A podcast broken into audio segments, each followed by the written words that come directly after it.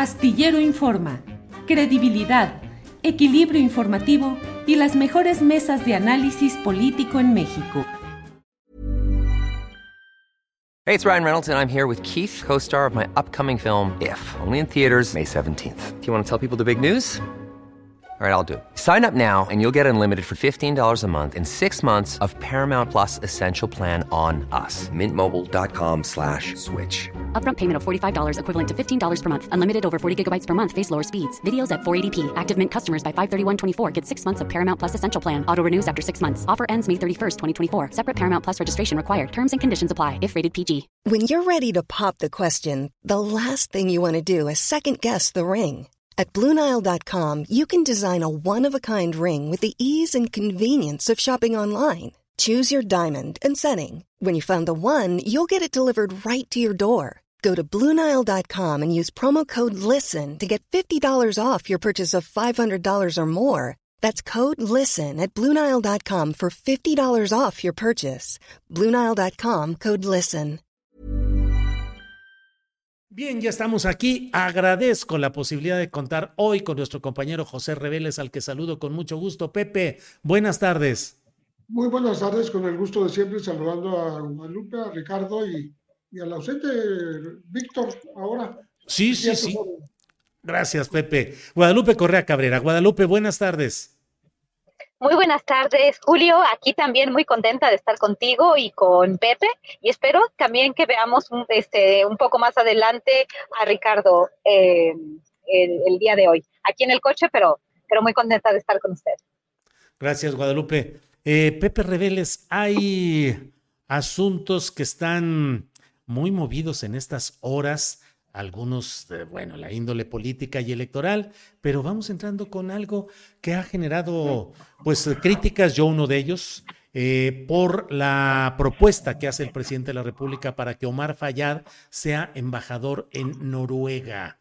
Eh, no es solamente un tema político o diplomático, creo yo, Pepe Reveles, es también un asunto de cómo se administró Hidalgo durante la administración de Fayad, ¿Qué hubo con el huachicol? ¿De veras se extinguió el comercio ilegal de ese combustible? ¿Persisten, persisten eh, los grupos caciquiles y de crimen organizado? Es decir, ¿por qué premiar una administración como la de Omar Fayad? Pepe, ¿qué opinas? Pues parece una consecuencia del actuar de, del propio Omar eh, Fayad, que, eh, cuya gestión está siendo investigado a través de esta llamada estafa maestra, ¿no? Donde varios alcaldes eh, participaron y están algunos este, sometidos a proceso. Pero más que eso, eh, el antecedente político que yo veo es que Omar Fayad fue expulsado del, del Partido Revolucionario Institucional porque se le acusa de haber cedido la gubernatura después de eh, muchas décadas eh, como había estado ocurriendo en el Estado de México, con un poco menos de años, a, a una oposición que ahora está al frente del, del, gobierno de Hidalgo con Menchaca, ¿no? Entonces, eh, me parece que, que la, la, cercanía que se le atribuye a Omar Fayad pues ahora aterriza justamente en esa propuesta de que sea embajador en Noruega. Eh, eh, llegó Andrés Manuel López Obrador, el presidente, a decir que él eh, tenía un compromiso con Omar Fayad, le estaba cumpliendo ese compromiso, ¿no?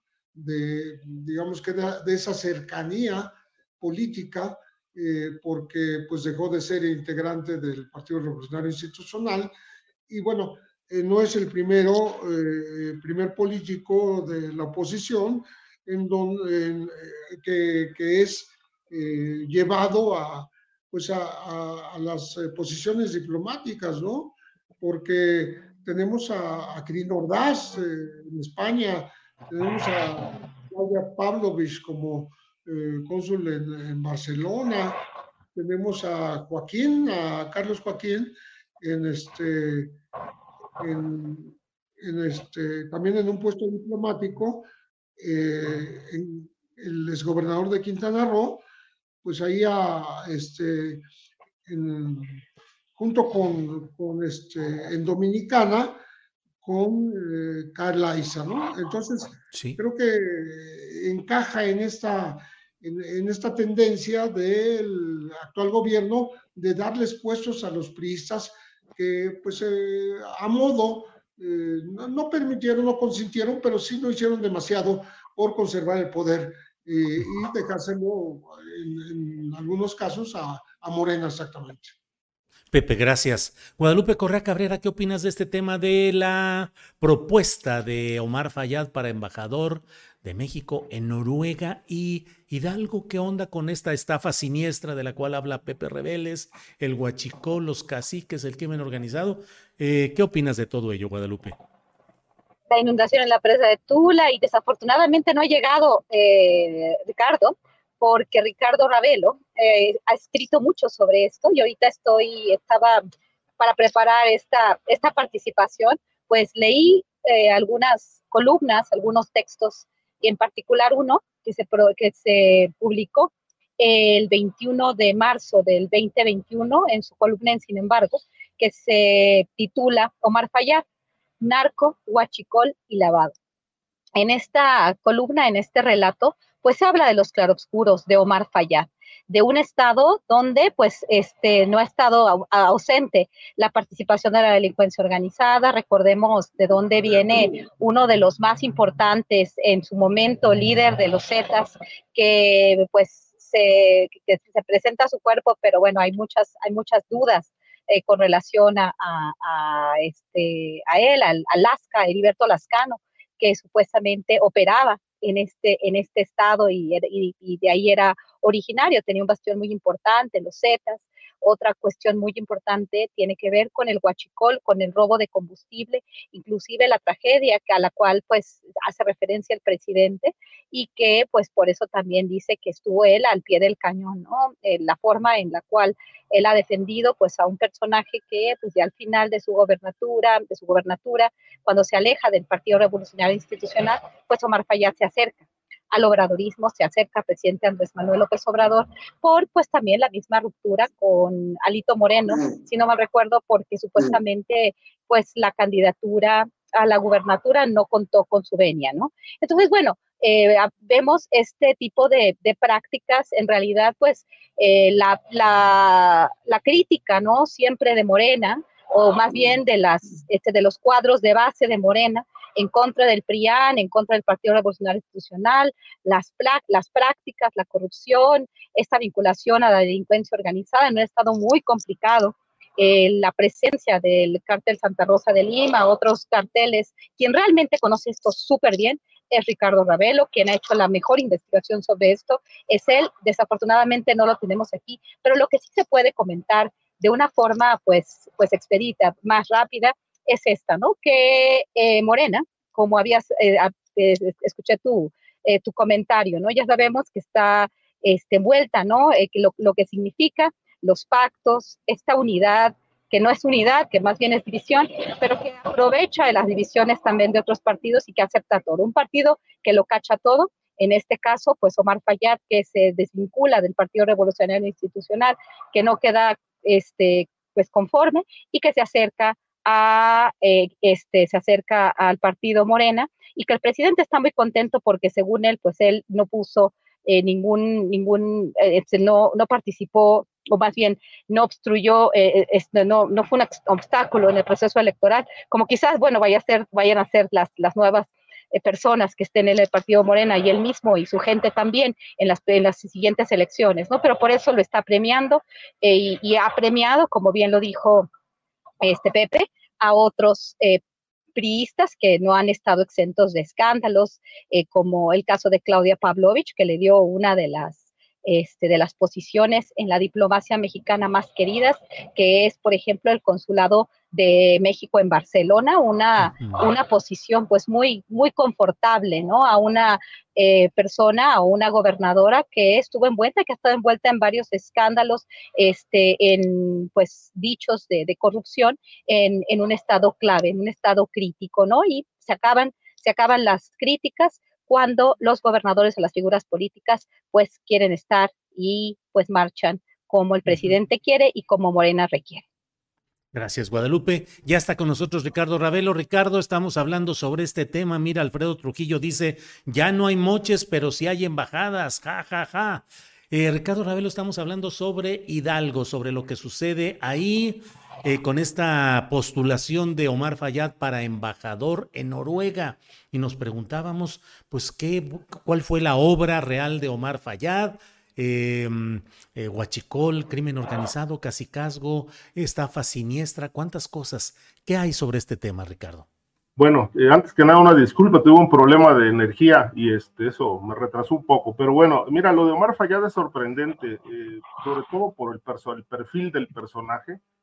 Eh, ¿Cuál fue el mérito? Pues yo creo que el mérito fue sumarse a, la mafia, es decir, este, todos los mafiosos eh, que han sido gobernadores, como Cabeza de Vaca, el propio este, Omar Fayad, por ejemplo, que tiene un pasado negro desde que fue funcionario de aduanas, eh, entre otros, pues eh, han sido premiados, en este caso, con, con, este, con estos casos con impunidad. Carlos Joaquín González de Quintana Roo, ahora embajador en Canadá. este, entonces, pues yo creo que es el premio a, al trabajo sucio que han hecho en favor del sistema político que pues al final no ha cambiado. Eh, hay muchísimas voces y yo coincido en que el PRI regresó con López Obrador al poder o nunca se fue. De tal manera que, bueno, pues las embajadas han sido estos, este, son instrumentos para premiar, premiar el, eh, a malos gobernadores. Este, lo de Mar Fallar, eh, hay un gran diagnóstico sobre, sobre Hidalgo. Si Hidalgo se convirtió en pues, la capital del Huachicol, como lo fue en su momento también la zona de Puebla, eh, y sobre todo un, estado con, pues donde nació sobre todo un grupo criminal importante que fueron este, los Zetas, porque de ahí era el, fundador este, de este grupo armado, y eh, eh, lo, antes de que Omar Fayad dejara la gobernatura, recuerdo que hubo una, conferencia mañanera donde el secretario de la Defensa habló de un diagnóstico y puso, a, colocó a Hidalgo como uno de los estados con más eh, criminalidad organizada. Este, Omar Fayad negó esto, dijo que ahí no había cárteles, pero sí era una zona eh, con una narcodinámica importantísima, ¿no? Que, este, que de, alguna manera se, se favorecía desde, desde la cúpula del poder.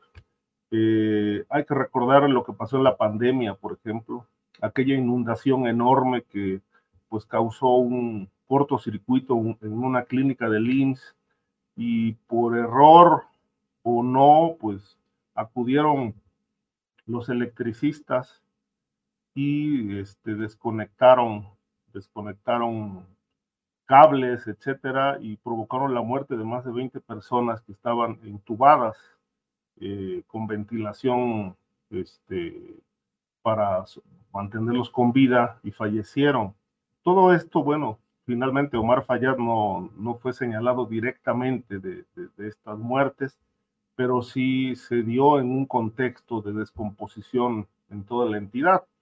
De tal suerte que, bueno, a mí me sorprende mucho sobre todo por el perfil de Omar Fayad, ¿no? Cómo se le, se le premia como ocurría en los mejores tiempos del PRI, de la mafia PRI que gobernó este país durante más de 70 años.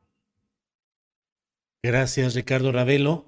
Eh, tenemos por ahí un, un tuit, eh, déjenme ver si lo tenemos, de Muna Buchain. Em, no sé si ya esté, sí, dice, a Noruega, uno de los países mejor calificados en el mundo en transparencia, em, le vamos a exportar uno de los emblemáticos personajes ícono de corrupción, PRI, Hidalgo, Infonavit y súmele. Qué paradoja y qué vergüenza a los que sí tienen las competencias y eh, honorabilidad. Pues eso es lo que está ahí en ese planteamiento. Gracias, quitamos el tweet. Eh, y bueno, vamos a seguir adelante. Eh, Pepe Reveles, José Reveles, dentro de los temas que hoy estamos analizando está em, el proceso de ratificación de Ernestina Godoy como fiscal general de justicia en la Ciudad de México. Ha habido mucho jaloneo político, como es natural, entre quienes están en contra, los opositores, que no quieren que tenga continuidad, y las fuerzas morenistas y aliados que están empujando para que se quede. Hoy el New York Times ha publicado un reportaje en el cual establece que hubo seguimiento telefónico por la vía de Telcel contra personajes políticos que no deberían haber sido espiados, pero que sin embargo, entre ellos Lili Telles, Alejandra Rodríguez, Alessandra Rodríguez de la Vega, Santiago Tabuada, Horacio Duarte e Higinio Martínez Miranda, entre otros. ¿Cómo vas viendo ese proceso? de Ernestina Godoy, la Fiscalía General de la Ciudad de México. Pepe.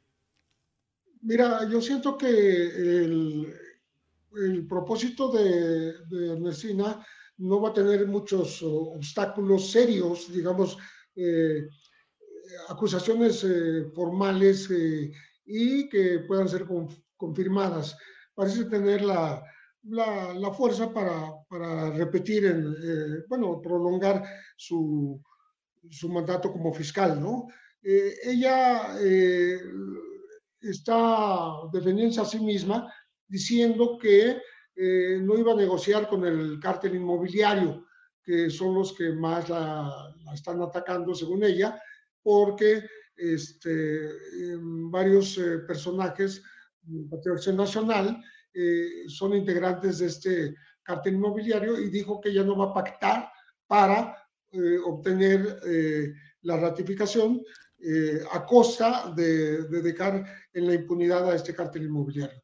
Creo que la Ciudad de México es una de, de, las zonas del país más difícil de establecer como una zona de seguridad, una zona de, de ausente de corrupción, y la Fiscalía ha hecho un trabajo que todavía deja mucho que desear. Entonces, eh, me parece que eh, va, va, a seguir la impugnación al trabajo de Ernestina Godoy, pero no veo que haya fuerza en la posición en la Ciudad de México como, para que logren eh, pues tirar esta, esta posibilidad de la, actual fiscal, ¿no? De prolongar su mandato. Entonces, me, creo que, seguirá habiendo muchos pendientes de seguridad. Eh, la, gente eh, en esta ciudad eh, denuncia poco porque no hay confianza en las autoridades. hay una, los, los, delitos cotidianos que afectan a, pues a la seguridad y a la economía de, la, de, la, de, la, de, de los capitalinos este, siguen estando sin solución pero eh, no, no, se, no le están cobrando esta factura Ernestina, así lo veo yo. Eh, no hay un movimiento suficientemente fuerte como para impedirle que prolongue su estadía en la fiscalía. Eh, y los problemas de la ciudad seguirán estando al pendiente y más sobre todo si se combina esta, esta pretensión con la intención manifiesta, sobre todo de Claudia Sheinbaum, de que eh, el sucesor en, la eh, jefatura de gobierno pueda ser Omar García Harfus. Eso eh, hace que se combine un, par de, situaciones que no le van a dar a la ciudad, a mi modo de ver, un buen futuro. Gracias, José Reveles. Guadalupe Correa, ¿qué opinas de este tema de Ernestina Godoy, la Fiscalía General de Justicia de la Ciudad de México, y Pepe Reveles propone una, un ángulo bien interesante. ¿Qué tanto es, puede ser la dupla Ernestina Godoy Fiscalía, Omar García Harfus, jefe de gobierno? Guadalupe. Tu micrófono, tu micrófono. Muy importante, muy importante lo que acaba de decir Pepe, y, creo que creo que esto va más allá, no, no es simplemente un jaloneo político, eh, estamos hablando de dos grupos importantes, eh, cuando se dice que la, la, la, lucha por, por la Ciudad de México, ¿no? El cártel inmobiliario versus el, el cártel de, de Morena, ¿no? Digamos, eh, Omar García Harfuch. Es muy, muy interesante eh, e, este empuje, ¿no? yo no estaría tan segura, como dice Pepe, que la va a tener tan segura, sí le faltan algunos votos, pero bueno, Morena es muy bueno eh, y con el presidente, eh, con, con, el liderazgo del presidente se pueden conseguir estos 44 votos que se necesitan, y, pero no lo va a tener tan sencillo. Creo que también aquí está la figura de Santiago Taboada, que también se perfila como, como un, uno de, las, de los alfiles importantes de la oposición y obviamente está apoyado por este cártel inmobiliario. Son dos grupos políticos y económicos en particular muy importantes en la Ciudad de México y sí, no la tiene tan fácil. Hay muchos intereses económicos y hay estas mafias que son realmente los principal, lo que hay, lo que hay detrás, ¿no? ¿Qué hay detrás de Omar García Harfuch? Sabemos que también hay pues grandes magnates como probablemente Raúl, este, perdón, este Salinas Pliego, que, bueno, también, también aquí se ha hablado, se ha hablado demasiado, Grupo Salinas tan, tan importante, eh, que está o no está detrás de Morena, que a veces se pelea con el presidente, pero por el otro lado, pues ha mantenido pues un espacio importante que se le van a cobrar o que no se le van a cobrar impuestos, que está negociando, que no está negociando, y que al final eh, también tiene sus intereses eh, y pareciera estar muy, muy detrás de esta candidatura, pero por el otro lado el cártel inmobiliario, la figura de Santiago Tabuada y por el otro lado también estos escándalos, ¿no? Supuestamente de espionaje, la utilización de estos softwares de espionaje que no solamente utilizó eh, este, el presidente mexicano eh, eh, del sexenio pasado, sino este presidente también. Y bueno, no está tan sencillo y sí, definitivamente esta dupla de Omar García Harfuch y una este, fiscal que independientemente de lo que pase, el tener un fiscal, como sucedió en el caso de Tamaulipas, em, y como García, este, eh, Francisco Javier García Cabeza de Vaca, pudo blindarse eh, de una forma espectacular con un fiscal carnal que duró después de su mandato y que tiene pues toda la justicia bajo su mando. Entonces, con o sin Omar García Harfuch, Cristina Godoy va a poder hacer bastantes cosas y va a poder hacer de las suyas y por eso este taloneo tan importante y por eso este, este pacto que, que, muy probablemente se va a estar armando. El actual jefe de gobierno también está muy metido en, todo, en toda la, la discusión y vamos a ver qué sucede. No está tan sencillo, son dos grupos, dos mafias, dos poderes económicos importantes en la Ciudad de México. Gracias, Guadalupe Correa Cabrera. Ricardo Ravelo, el tema de la Fiscalía General, de la posible reelección de Ernestina Godoy, y no sé si le quieras entrar al tema que propone Pepe Reveles, de esa dupla que podría haber entre García Harfus como jefe de gobierno y Ernestina como fiscal en continuidad en la Ciudad de México. Ricardo. Bueno, aquí, aquí, aquí hemos sostenido, he sostenido que García Harfus es el candidato de la mafia, de toda esta mafia que opera en la Ciudad de México.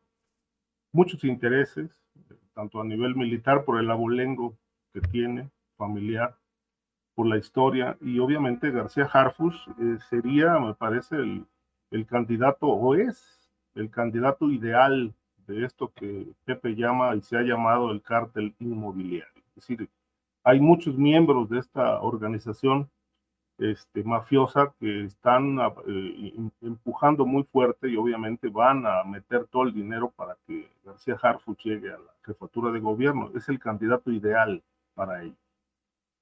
La fiscal me parece que jugaría un papel, y coincido con Pepe, clave en, en todo esto, aunque ella ha dicho que no pacta, pero bueno, cuando se dice que no pactan, pues generalmente ocurre todo lo contrario, sí pactan.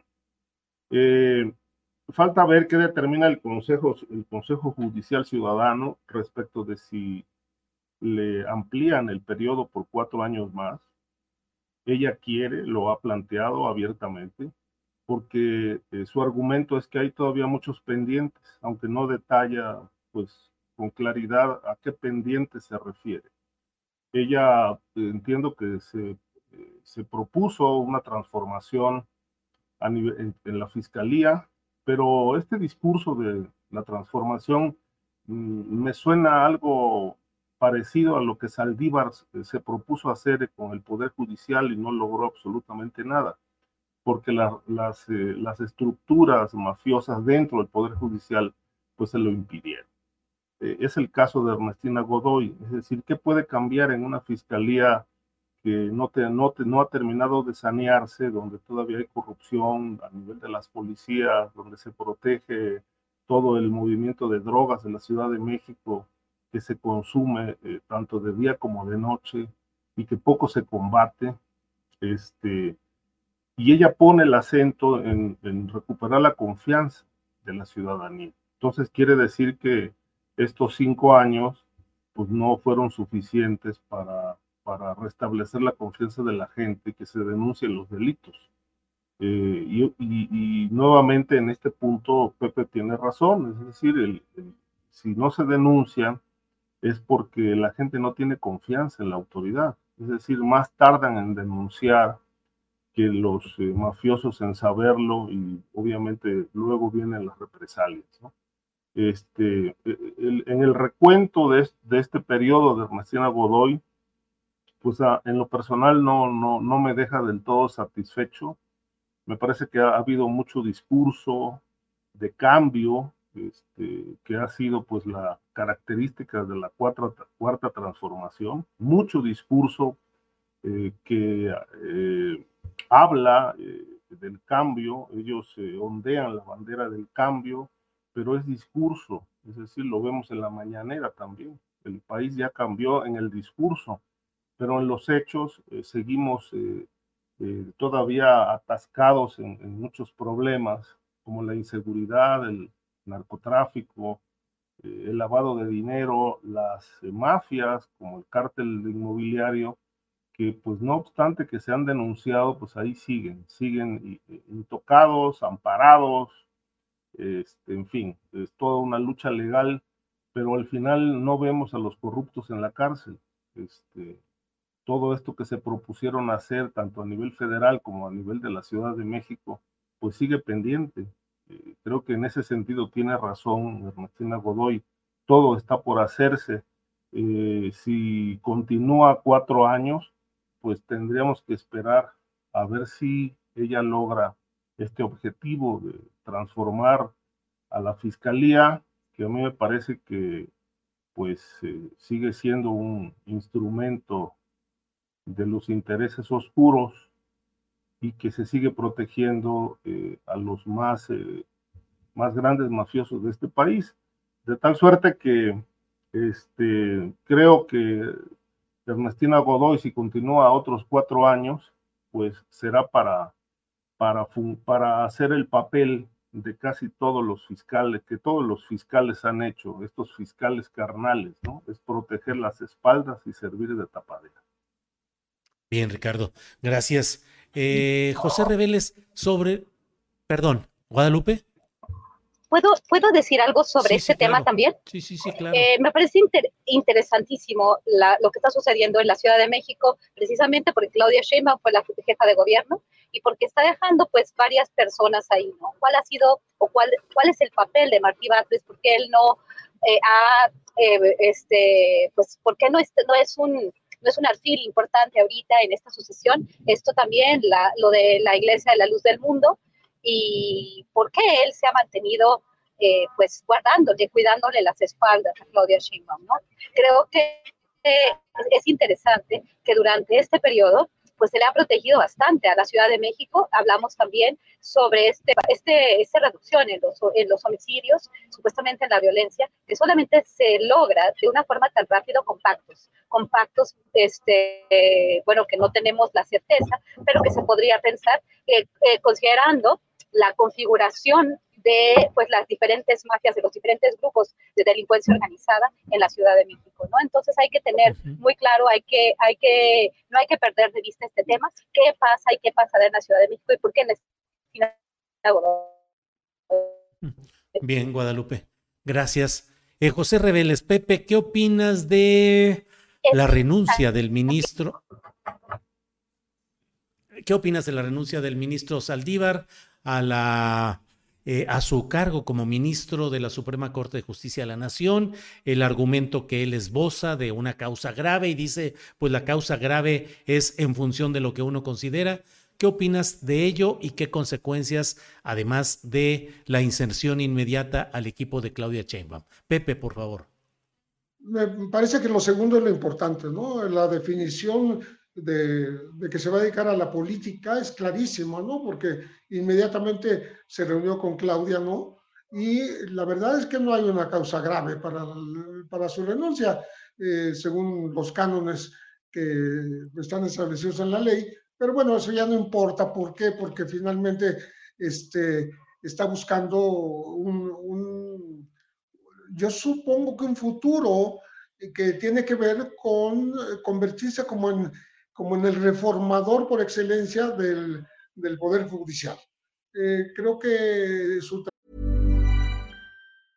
¿Ready to pop the question? The jewelers at BlueNile.com have got sparkle down to a science with beautiful lab-grown diamonds worthy of your most brilliant moments. Their lab grown diamonds are independently graded and guaranteed identical to natural diamonds, and they're ready to ship to your door. Go to Bluenile.com and use promo code LISTEN to get $50 off your purchase of $500 or more. That's code LISTEN at Bluenile.com for $50 off. Bluenile.com code LISTEN. Hey, it's Ryan Reynolds, and I'm here with Keith, co star of my upcoming film, If, only in theaters, May 17th. Do you want to tell people the big news? All right, I'll do it. Sign up now and you'll get unlimited for $15 a month in six months of Paramount Plus Essential Plan on us. Mintmobile.com slash switch. Upfront payment of $45 equivalent to $15 per month. Unlimited over 40 gigabytes per month. Face lower speeds. Videos at 480p. Active Mint customers by 531.24 get six months of Paramount Plus Essential Plan. Auto renews after six months. Offer ends May 31st, 2024. Separate Paramount Plus registration required. Terms and conditions apply if rated PG.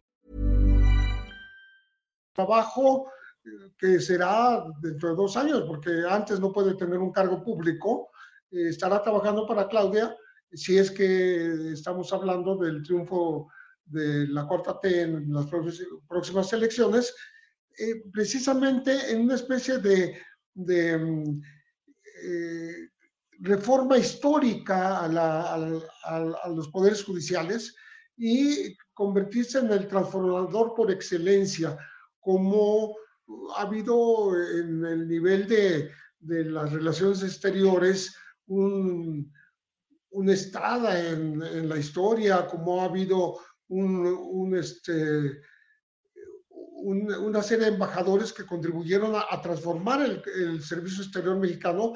Aquí sería el servicio judicial interior y me parece que eh, quiere pasar a la historia como eso, como el gran transformador y se está preparando para ello. No, no estoy viéndolo como un futuro fiscal o un, o un futuro este, secretario de gobernación, ¿no? Lo estoy viendo como un, un, este, un cerebro, eh, un hombre que se preparó para ser el, el, el, el, que marque la diferencia entre un sistema judicial anquilosado y el, el futuro que, pues, que tendría que deparársele a, este país, ¿no? que está tan hambriento justamente de que el, el sistema judicial deje de ser un, un, un, esquema al servicio de los poderosos, en donde eh, ser pobre significa ir a, a, prisión y perder los juicios, mientras que los privilegiados seguirán siéndolo eh, en un sistema que así se ha estructurado en el país y que este, más allá de estos fideicomisos que causaron tanto revuelo eh, el, el, afectarlos desde el poder ejecutivo y el poder legislativo, creo que lo que requiere el, el poder judicial es la gran reforma. Y yo creo que eh, Arturo Saldívar está aspirando a ser el gran transformador, eh, eh pasar a la historia, más allá que de ser, haber sido presidente de la Suprema Corte como eh, el, innovador, el, el, que dicte cómo será en el futuro todo el Poder Judicial. Eso, así, así lo veo, ¿no? Porque de, de qué otra manera se explica que haya escogido mm, dejar de eh, la Suprema Corte y dedicarse a la política. Pues la política tiene que ser en su área, justamente, ¿no? Bien, gracias Pepe. Ricardo Ravelo, por favor, ¿qué opina? Eh, perdón, sigue Guadalupe. Guadalupe, eh, disculpa que hace ratito se cortó la comunicación y no alcanzaste a terminar la parte ya última de, de tu intervención que hiciste especial, pero aquí estamos de nuevo, Guadalupe. Tu micrófono. Muchas no. gracias, Julio. Ya, ya me escuchas. Sí, sí bueno, sí. lo de Arturo Saldívar, ¿no? Eh, sí. La renuncia de Arturo Saldívar que bueno, es, es, difícil también saber qué es lo que está sucediendo otras bambalinas, el partido Morena, el plan C, y por la Suprema Corte de Justicia, un sistema judicial que, sobre el cual Morena no tiene aquí la mayoría ni, ni, la fuerza, es donde se han tomado decisiones bastante desafortunadas para Morena en particular, ¿no? Inclusive el presidente, pues sus ternas han resultado, este, no, no, no han resultado para sus planes, ¿no? Por, por algunas de, de, las elecciones. Y bueno, y las personas más, como Yasmín Esquivel, las, las más leales, pues han resultado no, no precisamente las personas más transparentes ni, ni más... Eh, pues ni más rectas eh, por, lo, por el, tema del plagio, por ejemplo, y el asunto de Jacquín Esquivel, que fue, que fue lo que le vino a dar también el traste a, a, los planes en relación al Poder Judicial. Entonces, bueno, yo no estoy tan seguro que Arturo Saldívar vaya a ser el gran transformador, porque no ha podido transformar absolutamente nada, ¿no? Su papel ha sido, pues realmente, en mi opinión, bastante gris, ha tenido oportunidades y bueno, eh, sale probablemente para darle entrada a otro tipo de perfil eh, que tenga más tiempo, que tenga más, más forma y además él tiene mucha información, él tiene mucho conocimiento, sí, del Poder Judicial por el tiempo que ha estado ahí, por el momento tan clave en el que ha estado y bueno, puede también dar eh, un, este, pues realmente un consejo eh, de, primer nivel a, a la coordinadora del movimiento transformador en este momento, ¿no? Entonces sí es una, este, me parece un enroque interesante, me parece que está muy bien pensado y tiene mucho que ver con el plan C, con la reforma al Poder Judicial y con, con la llegada de otro perfil que probablemente pues está planeado así. Y bueno, todas estas, eh, bueno, toda esta eh, pues, intenciones ¿no? de unidad, de traer a más voces, aunque sea del PRIAN, que ahora nos tenemos al primor para poder hacer y poder tener el control de todos los poderes. Desafortunadamente, cuando se tiene el control de todos los poderes, eh, pues, pues, y además tenemos a las mismas y a mucha gente que representaba a los partidos del pasado, a los poderes del pasado, pues no se tiene este, este balance de fuerzas, ¿no? Y bueno, vamos a ver qué sucede. Sí se requiere definitivamente una transformación del Poder Judicial debido a la impunidad, al papel de los jueces, este, sobre quién realmente, a quién están favoreciendo, a los grandes capitales, a las personas más corruptas, pero desafortunadamente con esta forma de, pues, no, eh, no, no importar a quién metes para pasar el, plan C, tampoco se augura una transformación de raíz del Poder Judicial en México. Gracias, Guadalupe Correa. Eh, Ricardo Ravelo, ¿qué opinas de esta renuncia del ministro em, Saldívar, aún no procesada en el Senado, aún no autorizada, pero ya en vías de ir caminando, y su inmediata transferencia a las filas del activismo partidista. Ricardo, por favor. Sí, bueno, eh, en efecto, Saldívar no, no ha expresado ni ha explicado cuál es la causa grave por la que renunció. Eh, es muy claro, se va a incorporar al, al, equipo, ya se incorporó al equipo de Claudia Chainbaum. Eh, todo indica que pues, el objetivo es llevar a cabo una, una, reforma al Poder Judicial, porque bueno, ese ha sido su papel y obviamente es, esa tarea quedó trunca durante su paso como ministro y como presidente de la Corte. Yo no veo a Saldívar como un transformador, primero que nada porque siempre ha estado plegado a intereses del Poder Ejecutivo, desde Calderón, Peña Nieto, eh, y luego con López Obrador.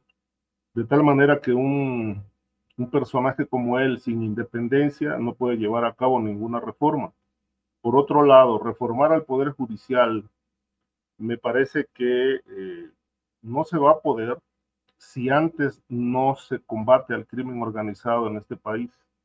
Es decir, si no existe una política criminal que vaya enfocada a desarticular las redes mafiosas, la red política que sirve de, cerco protector de los intereses criminales, pues es muy difícil sin, sin, ese combate, sin sanear al país, llevar a cabo una reforma al Poder Judicial, porque pues el poder del dinero hacia los jueces es muy tentador. Es decir, hay, hay muchísimos intereses ahí entreverados que son muy difíciles de romper y desarticular. Entonces, pues no se puede hablar de reforma al Poder Judicial si antes no se establece una política antimafia para desestructurar hasta donde más sea posible las redes criminales que están ligadas directamente a la política y para muchos ya no hay clase política, hay clase mafiosa. Eh, y todo esto obviamente tiene maniatado al Poder Judicial. Por eso las reformas no caminan. Este, y el problema no es el Poder Judicial, el problema son los jueces, es el ser humano que está defendiendo intereses pues para hacerse millonarios, este, para ganar muchísimo dinero con fallos, etcétera. Y esto no solamente opera en la Ciudad de México, opera en todo el país. Los gobernadores, por ejemplo, el caso de Jalisco es muy claro, ¿no? Cómo sometieron al Poder Judicial para convertir a la justicia en un negocio, en un negocio para favorecer intereses criminales, favorecer intereses de amigos, de compadres, de socios y para encarcelar a enemigos. Entonces, mientras la justicia se vende y se compra, pues yo creo que esto, es muy difícil de cambiarlo de un, plumazo, se requiere una gran revolución y esa revolución tendría que empezar por la cabeza, por quien vaya a ser el presidente de la República. Pero insisto, no se puede hablar de una reforma al Poder Judicial si antes no se combate la criminalidad que tiene maniatado, sometido al Poder Judicial. Gracias, Ricardo. Em, Pepe Reveles, otro de los temas muy actuales es la discusión política respecto a la atención presupuestal en el caso de Acapulco dinero disponible o no, eh, la expectativa de que los fideicomisos eh, judiciales eh, extinguidos por el Poder Legislativo, pero en litigio, puedan ser la base para tener dinero para esa reconstrucción y ayuda a los damnificados. ¿Cómo vas viendo todo ese asunto, Pepe? Bueno, en realidad ese, ese dinero de los fideicomisos es, simbólico porque no, no representa más que 15 mil millones de pesos, muy por debajo de lo que se requiere para la recuperación, la reconstrucción de Acapulco. Eh, parece que eh, hay, hay, la coincidencia en el Congreso con mayoría de Morena y la propia presidencia de la República en que eh, la cifra pueda llegar a 100 mil millones de pesos este, que derivarían de esta, de esta que se considera excedentes petroleros, en la medida en que en que el barril de petróleo está tasado en una cantidad que eh, menor a la que en realidad está, está dándose, ¿no? Está en 56.7 dólares por, por barril eh, para eh, un precio que está llegando a los 80. eso es una transferencia en el papel, ¿no? Pero que sí son recursos que se pueden disponer si lo dispone así el, el propio Ejecutivo y lo aprueba también el propio Congreso.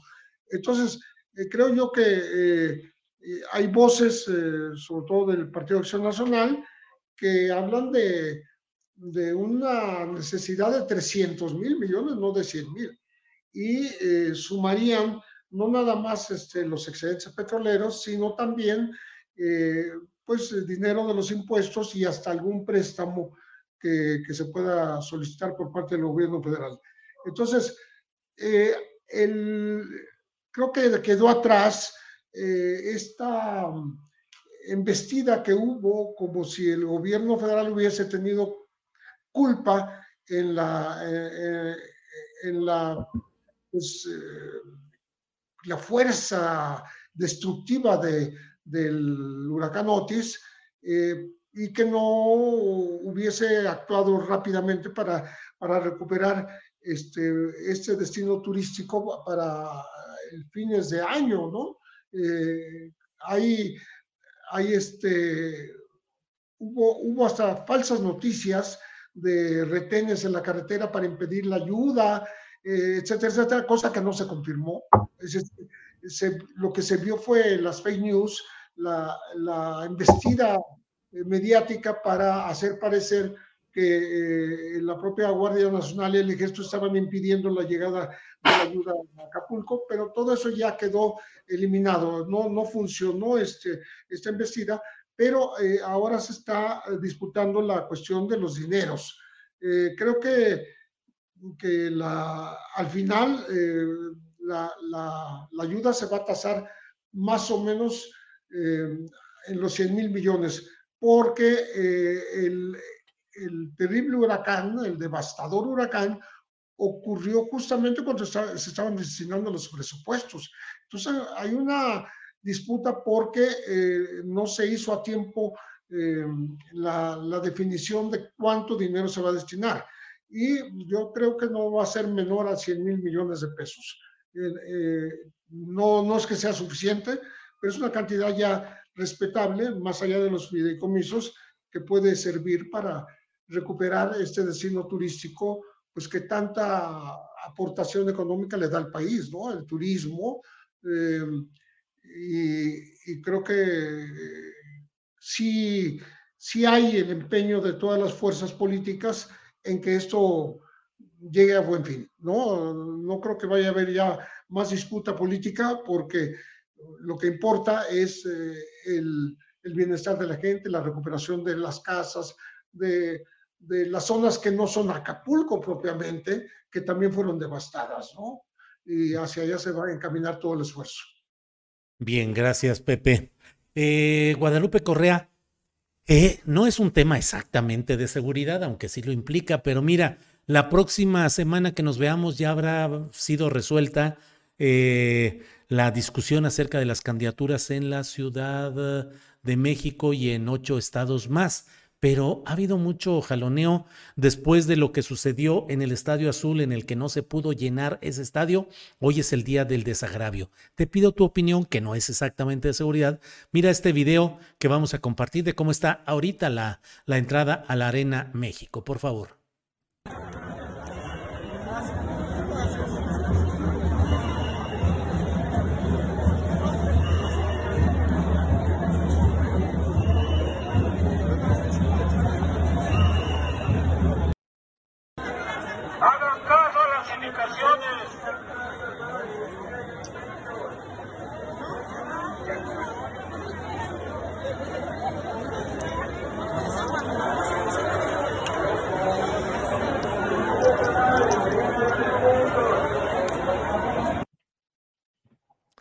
La Arena México.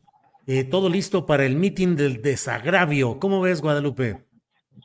Pues estos mítines del desagravio, el llenar eh, pues lugares públicos, la Arena México, los estadios, eh, estas fotos, los videos, esto ha sido una constante de que fue de quien fuera la jefa del gobierno de la Ciudad de México. Todo muy arreglado, todo muy bien planeado, un gran equipo eh, también pues personajes, ¿no? De la...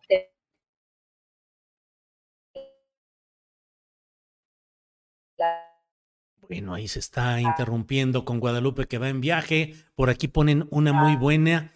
El Checo Brown dice. Adelante, adelante, Guadalupe, adelante. Adelante. No se escucha de, se escucha. De esto, no se trata. ¿Por qué? Por, no, muchas gracias, disculpa. A ver, ojalá podamos, podamos completar esta, participación.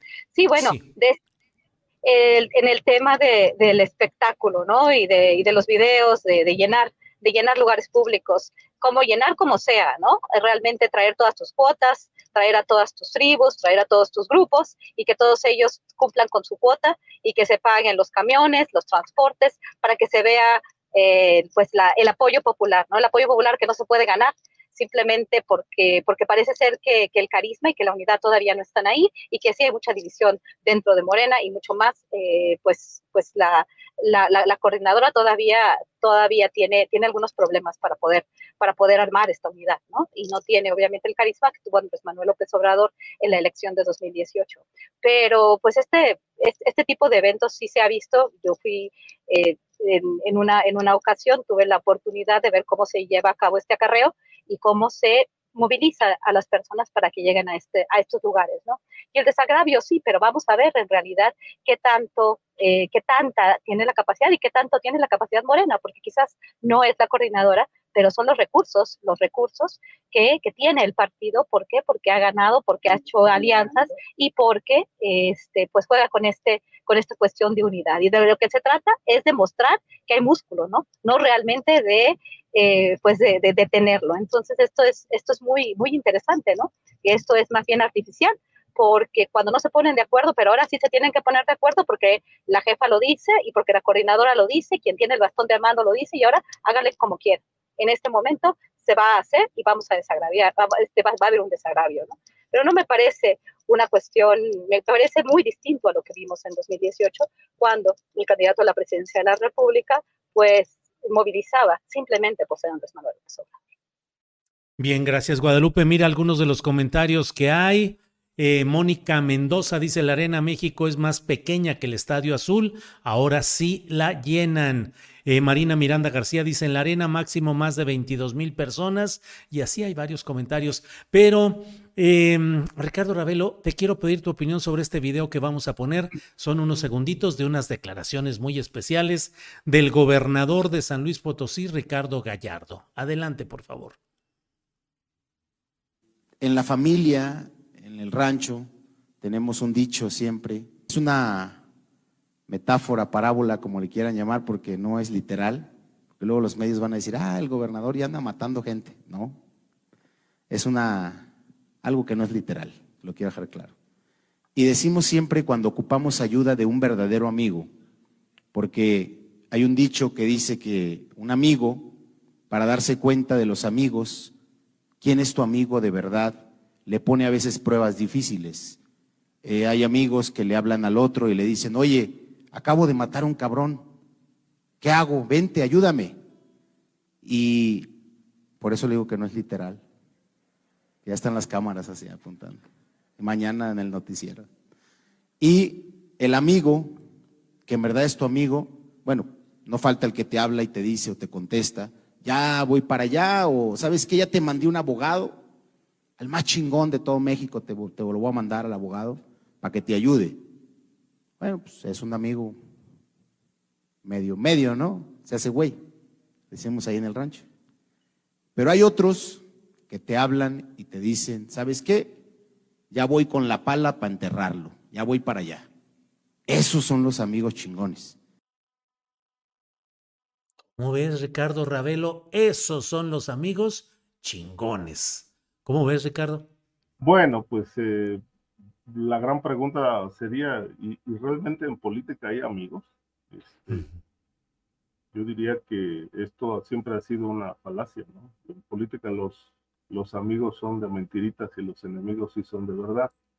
Pero bueno, es el lenguaje coloquial que caracteriza al señor Gallardo, gobernador de San Luis Potosí, que está hablando de pues este significado de o lo que para él tiene un significado la amistad, el amigo de verdad, ¿no? Este, pues yo creo que, en el medio donde él se mueve, difícilmente pues va, a encontrar amigos. Hay intereses y la política está realmente tejida por eso, por intereses, dinero, favores, este, negocios, eh, todo eso que luego se reviste de amistad no es otra cosa más que puros intereses. En política no hay amigos. Bien, gracias Ricardo. Em, Pepe Reveles, estamos ya en la parte final del programa donde acostumbramos pedir postrecito, que en estos temas suele ser amargo, pero postrecito dulce o amargo, lo que quieras agregar, Pepe Reveles, por favor, con tu micrófono dándole clic ahí porque no se escucha, Pepe, tu micrófono, tu microfonito, ya va ahí. Ahí está ya. Perdón. Sí. Eh, me llamó mucho la atención eh, un dato que dio a conocer Narcofiles, esta eh, investigación de pues, más de 40 medios de, de 23 países, hablando de la instalación de plantíos, bueno, la, la, la, la, existencia de plantíos de hoja de coca en México bueno, dije yo que de qué se trata, si siempre la, eh, eh, han tratado de, pues de eh, cultivarla en México, de adaptarla, pero no, no lo han logrado o, o, no lo han querido lograr porque era más fácil traerla desde Colombia, Perú o Bolivia, ¿no? Pero me parece muy llamativo y muy grave para México que se estuviera acercando la producción de la hoja de coca y por tanto la cocaína a las fronteras ya con Estados Unidos y utilizando a México como este, pues el país productor, ¿no? Eh, hablan de la primer, del primer hallazgo allá por hace casi 10 años en Tapachula, pero que ahora en Guerrero y en Michoacán hay, hay hallazgos de sembradíos ya no tan eh, pues, testimoniales, porque en aquella ocasión, hace nueve años, fueron 1.200 metros cuadrados, un plantío, pero ahora hablan de, de hectáreas, más de 33 hectáreas, más de 70 plantíos, y bueno, eso me parece que acarrearía todavía más violencia de la que hemos estado sufriendo, porque es la única droga que falta que produzca México. México produce heroína, eh, eh, bueno, ahora fentanilo, eh, marihuana, las, las, metanfetaminas en gran cantidad y exportando a todo el mundo. Entonces ahora resulta que vamos a tener hoja de coca. Bueno, pues sería gravísimo, ¿no? Luego como un comentario, esperando que sea una profecía mal planteada por, este, por esta investigación de Narcofiles. Híjole. Bueno, pues ojalá y así sea, Pepe. Gracias. Guadalupe Correa Cabrera, postrecito, por favor. Sí, mira, a mí me gustaría eh, seguir un poco en el tema de los narcofiles y creo que no podemos tenerlo solamente como postrecito. ¿Por qué? Porque tiene muchas implicaciones. ¿Quién está detrás? de este proyecto, quiénes son los financistas.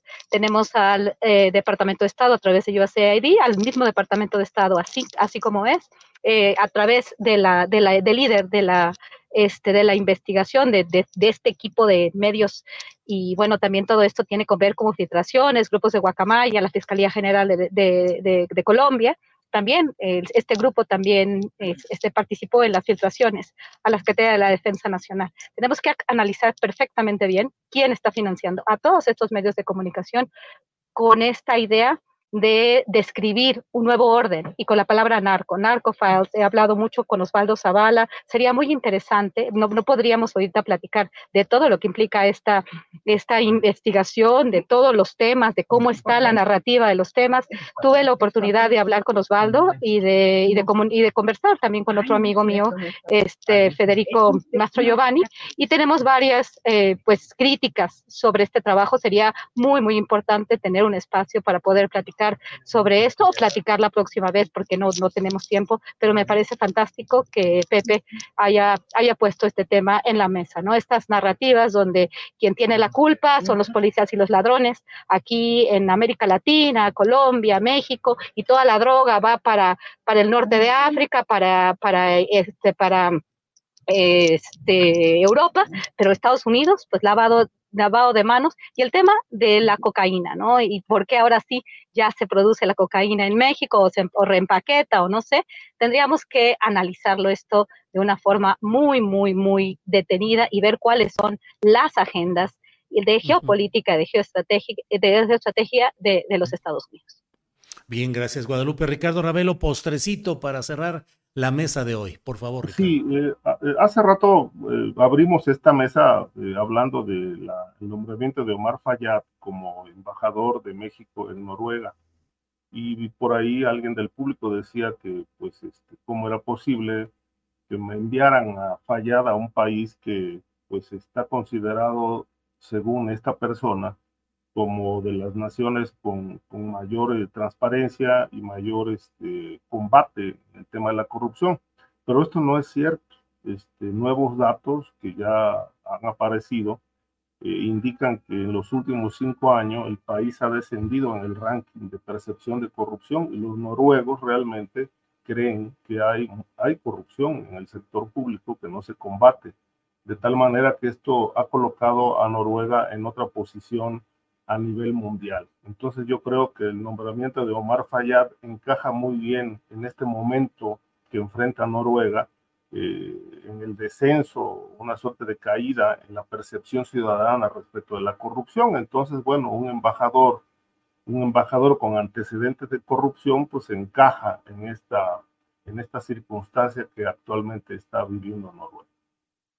Bien, Ricardo, pues muchas gracias a los tres. Pepe Reveles, con mucho aprecio. Gracias por haber estado con nosotros. Te damos las gracias, Pepe. A ti. Saludos a todos y al público también. Sí, señor. Gracias. Ricardo. ¿Te preocupas por tu familia? Entonces, ¿por qué darles solo huevos ordinarios cuando pueden disfrutar de lo mejor? Eggland's Best, los únicos huevos con ese delicioso sabor fresco de granja, además de la mejor nutrición, como 6 veces más vitamina D, 10 veces más vitamina E y 25% menos de grasa saturada que los huevos regulares, además de muchos otros nutrientes importantes. Así que, dales los mejores huevos. Eggland's Best, mejor sabor, mejor nutrición, mejores huevos. Hola, buenos días, mi pana. Buenos días, bienvenido a Sherwin Williams. ¡Ey! ¿Qué onda, compadre? ¿Qué onda? Ya tengo lista la pintura que ordenaste en el ProPlus app. Con más de 6.000 representantes en nuestras tiendas listos para atenderte en tu idioma y beneficios para contratistas que encontrarás en aliadopro.com. En Sherwin Williams somos el aliado del PRO.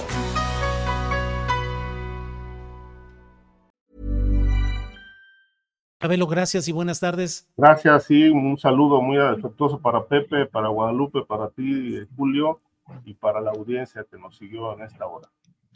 Guadalupe Correa, gracias, buenas tardes. Muy buenas tardes a todos, que tengan un buen jueves por la tarde. Hasta luego, gracias. Hasta luego, gracias. Para que te enteres del próximo noticiero, suscríbete y dale follow en Apple, Spotify, Amazon Music. Google o donde sea que escuches podcast. Te invitamos a visitar nuestra página julioastillero.com.